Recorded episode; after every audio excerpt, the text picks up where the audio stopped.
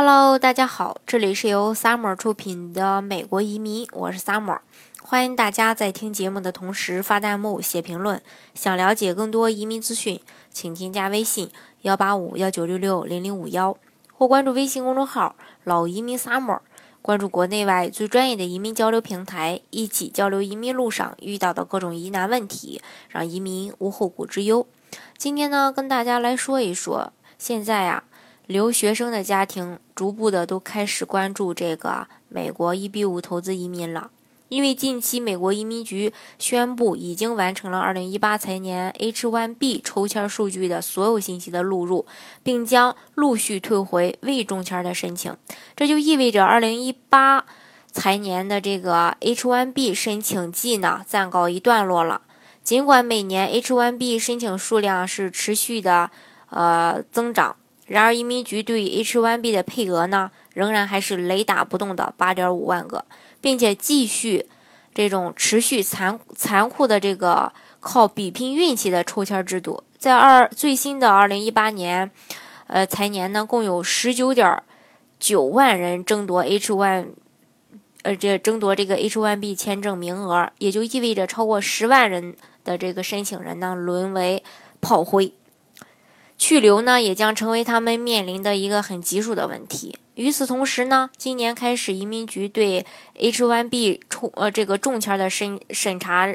这个审查呢也进一步的严格，将通过加强实地考察和申请人调查、提供欺诈举报途径等等主要措施来打打击这个 H-1B 的欺诈。以确保美国工作的合格就业岗位不会被取代，尤其是针对 H-1B 雇主和外籍劳工的一个实地考察，以及要求雇主关于 H-1B 的这个公共文件的一定要随时都可展示等一系列高标准要求，都提高了企业成为 H-1 这个 H-1B 雇主的一个门槛。近期以来呢，由于各种关于 H-1B 即将收紧的声音呢。也是，嗯，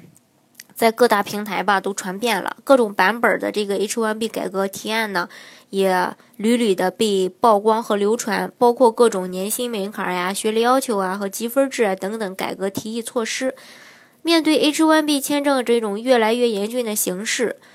越来越多有意向让子女留学美国并在美国长远工作发展的留学家庭已经纷纷。转变了思路啊，选择这种门槛更低、性价比更高的美国 EB-5 投资移民的方式，为子女呢未来铺路。不不仅呢可以凭借绿卡身份享受美国更优质的教育资源，并且在名校申请和专业选择上呢也更具有优势。同时呢，在未来就业上呢也不会受到什么限制。今天呢，还有一个学生的家长，呃，来跟我说，他说我孩子现在在美国，呃，留学读大二，他想，